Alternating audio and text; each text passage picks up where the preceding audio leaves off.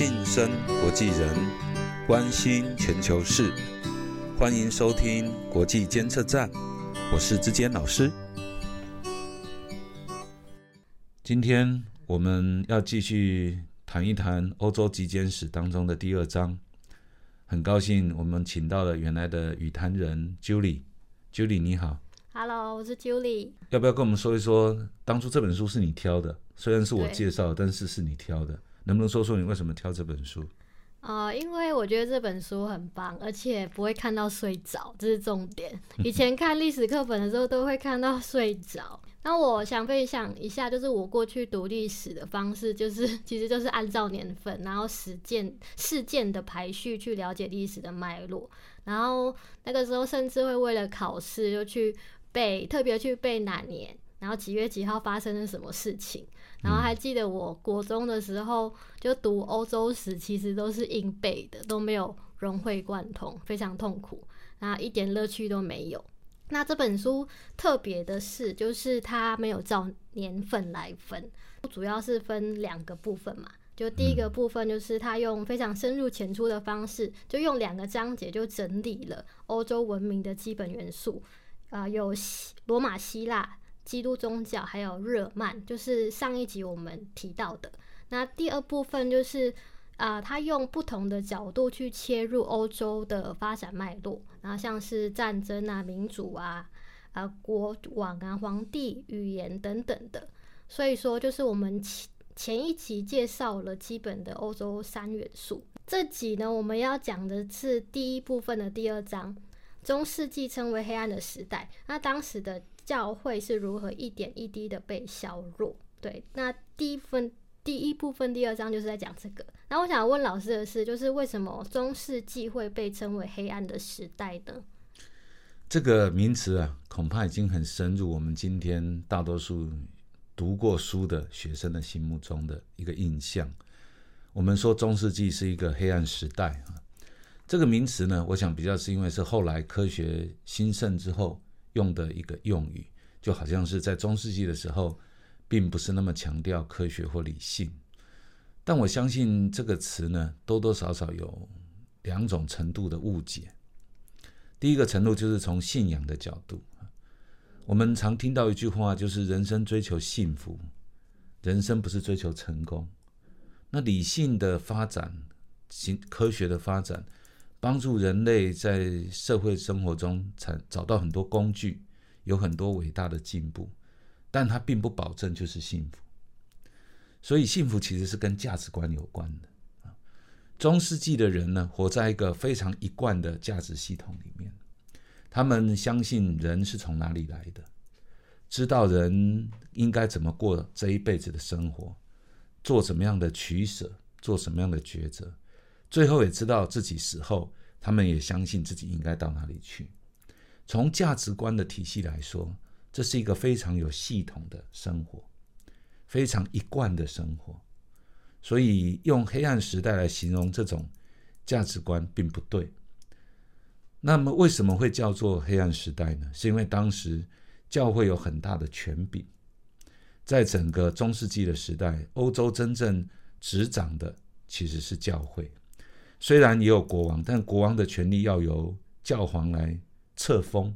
所以多多少少，特别是宗教信仰的力量非常强大，所以好像用这个来区隔，就是一个不理性的时代。但如果我们仔细看中世纪时候，有几个很重要的功能，教育的功能。当时欧洲并没有真正的教育体系，几乎所有的知识传承都是由教会来承担。若是没有中世纪，其实也就没有后来的文艺复兴、启蒙运动。以至于今日欧洲的文明，我听过一个很好的比喻，是我的老师告诉我的。他说，整个欧洲文明到今天呢，就像是一个现代现代的成果。但是如果你要理解中世纪呢，你就要把中世纪跟后来的近代的欧洲发展当做是父母跟子女的关系。这个意思就是说，近代的科学发展在欧洲呢，就好像是一个青春期的小孩。他从这个家庭里面长大，他从父母那边学到了基本的知识，可是他后来有自己的想法，他想要脱离家庭而建立自己的世界。但是每个人都知道，没有办法放弃。真正要了解一个人，必须要了解他的家，才能够了解他现在的变化。我们在这个时代看到了这个世界对于中世纪那时候的信仰时代有一种否定，或者是一种那种应该说青少年的那种叛逆的一种对父母的感受。但是事实上，没有中世纪，也没有今天的欧洲。所以用这个角度来看的话，我们可以对历史学家创造这个黑暗时代这个名词，可能会有比较正确的理解。那老师刚刚有提到文艺复兴嘛？文艺复兴的发生，就是对教会带来什么的挑战？文艺复兴的口号呢，叫做“回到希腊去”啊。希腊是以人为中心的，希腊有神话，有各式各样的试图解释这个宇宙怎么来，但他们强调就是从人的角度。如果各位对欧洲的历史有所了解，应该知道希腊文化是多神的时代。你可以发现他们的神呢，跟人差不多。应该说是有超能力的人啊，这跟现在很多电影，像漫威电影里面，大概都是很类似的啊。但是他们有七情六欲，有各式各样的喜好爱憎，但是他们有超能力，大概就是这样。那希腊时代的特征，就是从希腊神话逐渐走向这本书里面强调的希腊时代，就是哲学的发端，人们开始从经验，从自己的理性，想要去解释生命由何而来。宇宙为何有这样的规律运作？然后人应该如何生活？在这样的背景脉络之下，这个世界人的生活伦理价值都是从人的中心去建构。这件事相对于后来的所谓的中世纪，中纪中世纪的特征是从信仰的中心去建构，就是先肯定我们的信仰的核心：宇宙为上帝所造，耶稣是上帝的。唯一子派遣到这个世界上来为救赎这个世界，他是先从这个信仰的中心做肯定，然后再回头去解释人的定位、人的价值、人的存在。那这两者呢？如果用今天的话语来看，你可以看到这个就是所谓的这个主体性的一个建立，就好像刚刚我们用的比喻其实很贴切。一个小孩子从小是不是依附父母而长大？靠父母的供养，靠父靠父母的照顾，可是长大到某个程度的时候，他不愿意再以父母的中心来决定他的世界，他必须要回过头来以自己为中心。纵使他的理解还不完全，纵使他的认识还不深刻，但是重要的是，那是我的。他要开始开展他的人生，以他为中心，以他的抉择，以他的价值观。在摸索的过程中，逐渐的前进。文艺复兴最早也不是以科学的形式产生，应该说是从艺术的角度。你可以看到中世纪的绘画里面，都是一个金碧辉煌的世界，天堂的美好，圣经里面的故事，都是以这样的一个构图来作为整个绘画的表现。那么到了文艺复兴的时候，他们开始从人的中心，以人的经验去诠释宗教信仰的内涵。这件事并不是对于宗教内容的直接的反对或批判，他比较强调是我的感受、我的体验。那么这个比较成为中世纪跟文艺复兴最主要的一个分水岭。我认为这样的一个分野并没有错，并没有错的原因是因为我们是以一个个体在这个世界上最先存在。虽然我们存在的世界是有某个原因的，可是从认识的角度来说，我们最先认识的就是自己、自己的经验、自己的生活。我们必须从自己来建立我们自己的价值信念，来建立我们自己的终极关怀。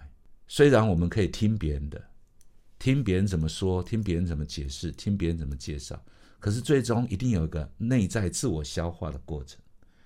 所以问题在，问题并不在于文艺复兴对中世纪的挑战。文艺复兴对中世纪的挑战，严格说来，并不是对信仰的挑战，而是对解释信仰的挑战。这个挑战并不在于否定信仰的内容，而是在否定如何达成这个信仰，如何认识这个信仰，如何实践这个信仰，由谁来诠释这个信仰？我觉得这样的一个过程，也可以算是一种转折性的前进。好像我们蹲下来了，然后跳得更远，跳得更高。所以我个人认为，换这个角度来看，文艺复兴带进来的，并不是一个啊否定了中世纪，并不是一个全盘否定中世纪。我觉得反而是在一种信仰重新建立的路上面，找到一个新的途径，让每一个寻求信仰生活的人，能够有自己的角色、自己的经验，能够融会其中。从今天这个角度来看，我认为是更符合我们人性的需求的。那这本书里面有提到，就是欧洲人其实就是在，因为后来还有什么科学革命、启蒙运动跟浪漫主义嘛。其实欧洲人就是一直在反复的在理性跟感性中做平衡。那他们就是一好像感觉是不断的被分裂，然后又很困惑。那他们后来是怎么就是走出自己的路？是不是走出了这个问题？问得很好。人今天是不是找到自己的归宿了呢？我们相信理性，可是我们也慢慢知道理性有限度。如果读过康德的哲学，就知道他想要用理性回答一切问题，最后他放弃了。他说，理性能够告诉我们的是一个认知的架构，是一个被认识的世界的结构。但是最终，我们对人生的终极要求是内心里面的渴望，是内心里面的这种。好像一种引然的呼唤，他称之为无上的道德命令。我们也看到像尼采、叔本华这样的人，他们强调的就是意志。刚还有后来你刚刚提到的这些浪漫主义，我们今天不是哲学课，我就不在这边花很多时间。这些人都想要寻求一个一致性、一个完整性，就是我刚刚说的中世纪的特征。中世纪的特征在于这样的人生从何来，死往何去。该如何善度此生，早就已经有完整的答案，只是这个答案是别人给你的。就好像你在读小学的时候，老师告诉你几点放学、几点上课，回家该做什么功课，你就是照做就是了。可是现在你进入到大学，老师不会再教你该如何读书，老师不会再教你该如何做人做事，社团该如何经营，而你会在所有的经验当中对照于过去人的经验。对照于过去人所走过的，你要选择你自己的。他可能对，可能错；他可能某方面对了，某方面错了。你要在这个摸索的过程中，逐渐找到你自己的归臬、标准跟价值。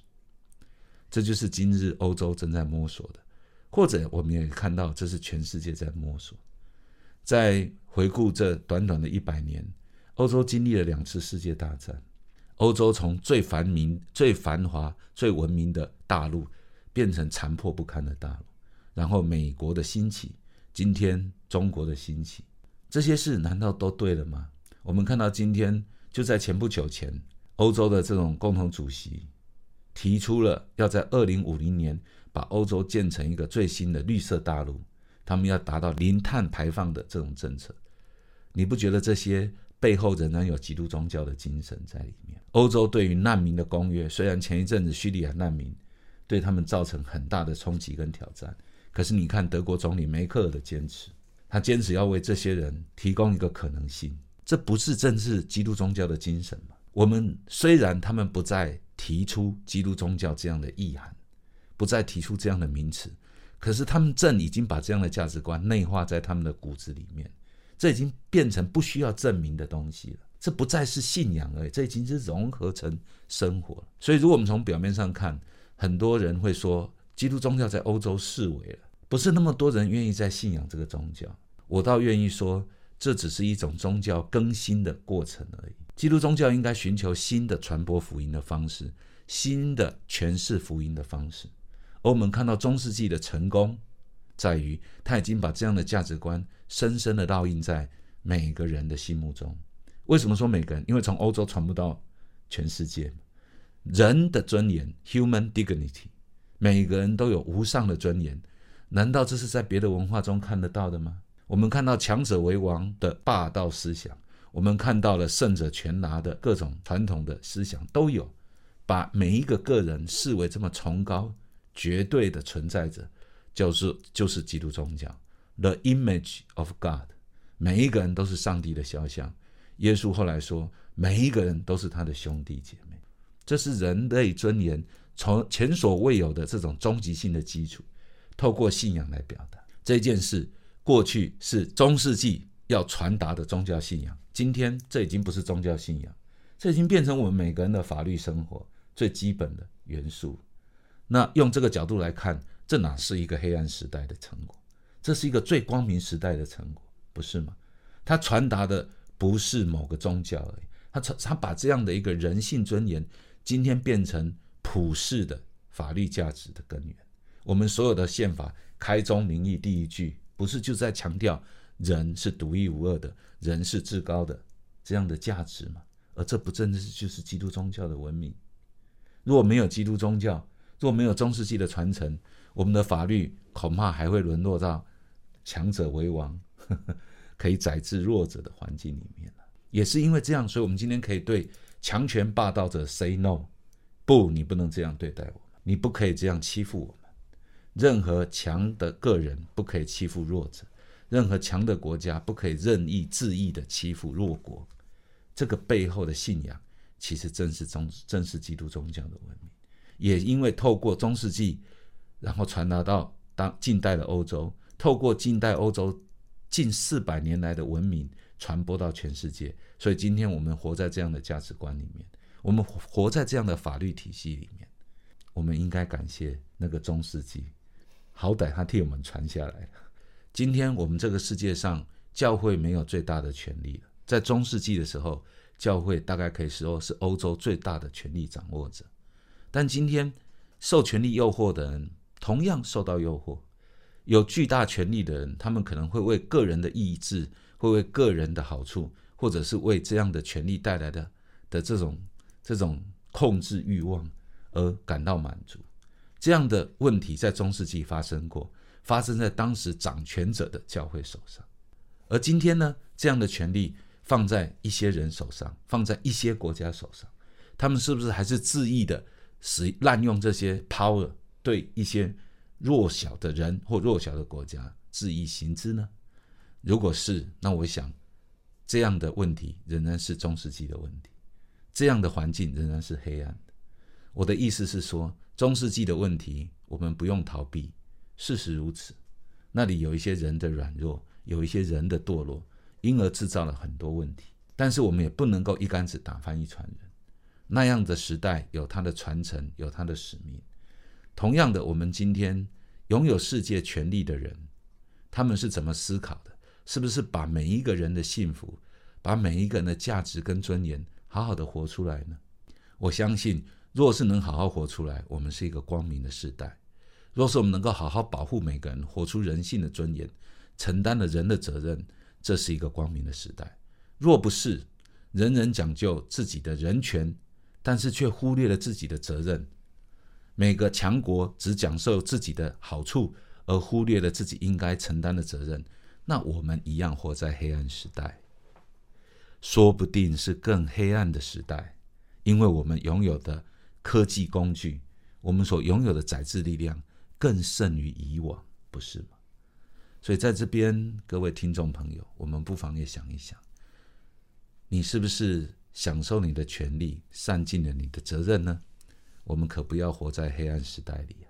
我们应该迎向光明。呼吁大家享受你的人权，好好承担你的职责。我觉得这是我们每一个人的使命。今天的节目呢，就到这边先告一段落。这一个主题有机会我们还会回来继续延伸。